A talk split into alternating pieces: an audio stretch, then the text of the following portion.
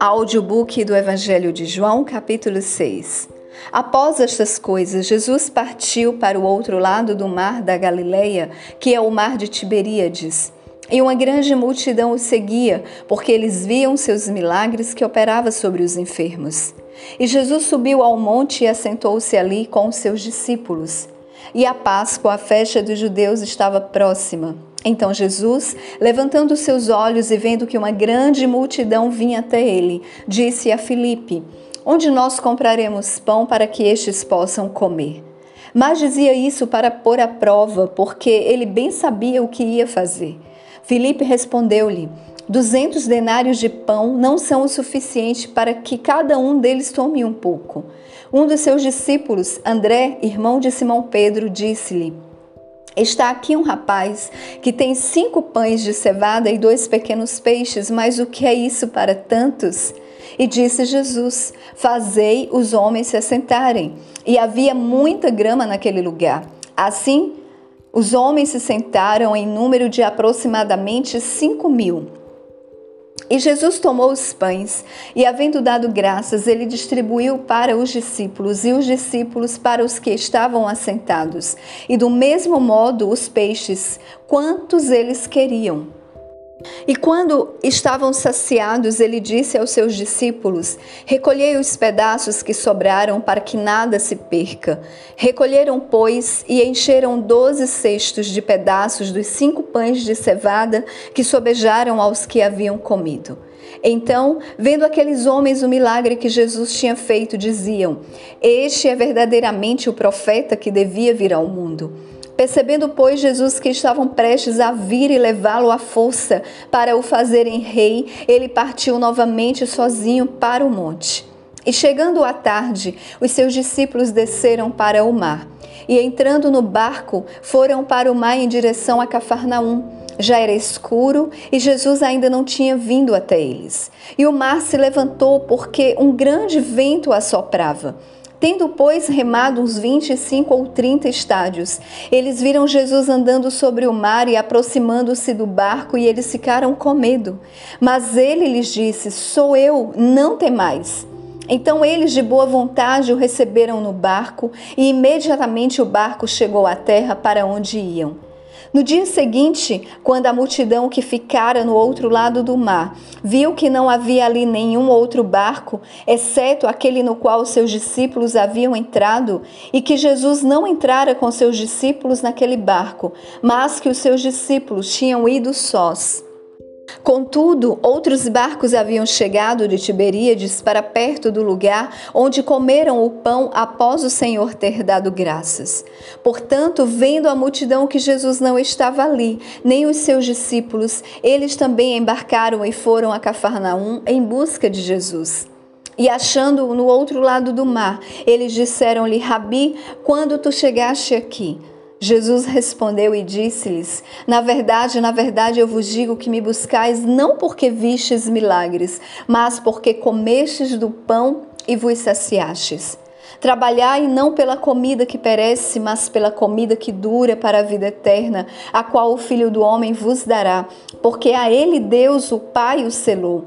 Então lhe disseram o que devemos fazer para realizar as obras de Deus. Jesus respondeu e disse-lhes: esta é a obra de Deus, que creiais naquele que ele enviou. Disseram-lhe, pois, que sinal, pois, fazes tu para que o vejamos e creiamos em ti? O que tu operas?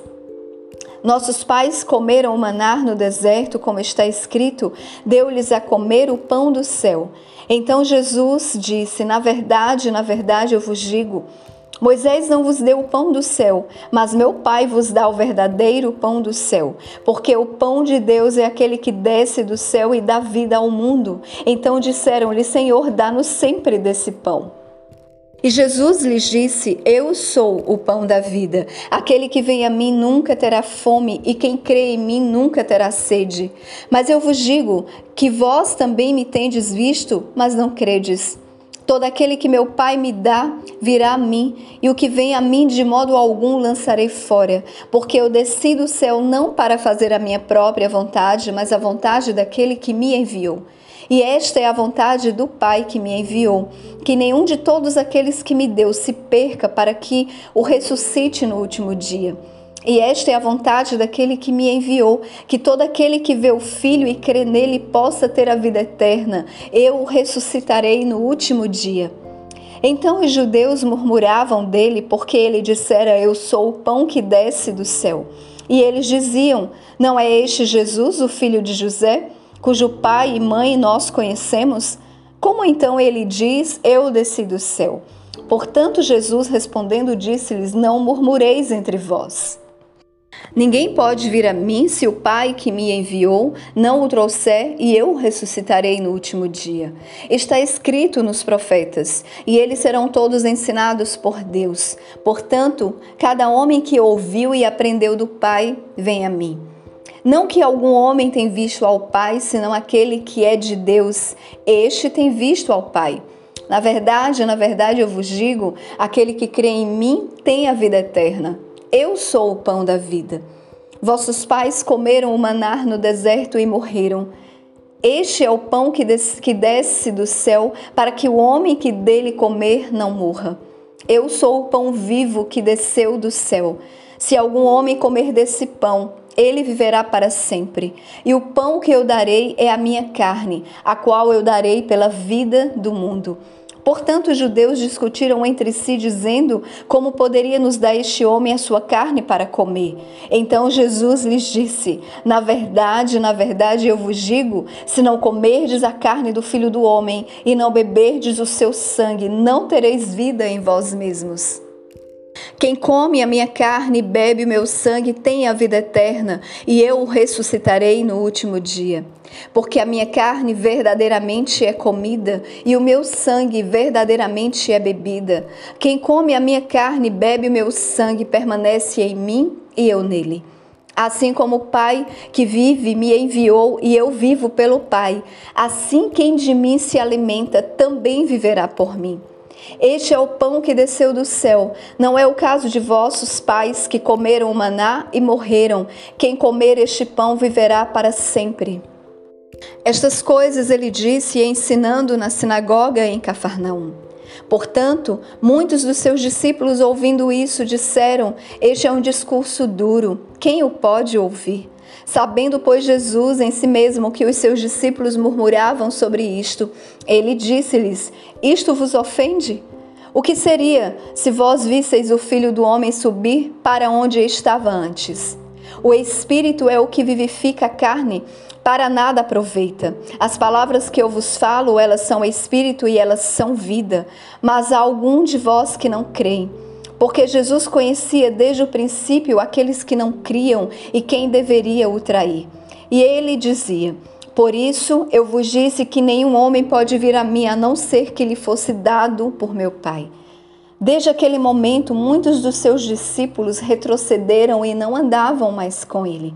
Então disse Jesus aos doze: Quereis vós também ir embora? Então Simão Pedro respondeu-lhe: Senhor, para quem iremos nós? Tu tens as palavras da vida eterna. E nós cremos e estamos certos de que tu és o Cristo, filho do Deus vivo. Respondeu-lhe Jesus: Não escolhi os doze de vós, e um de vós é um diabo.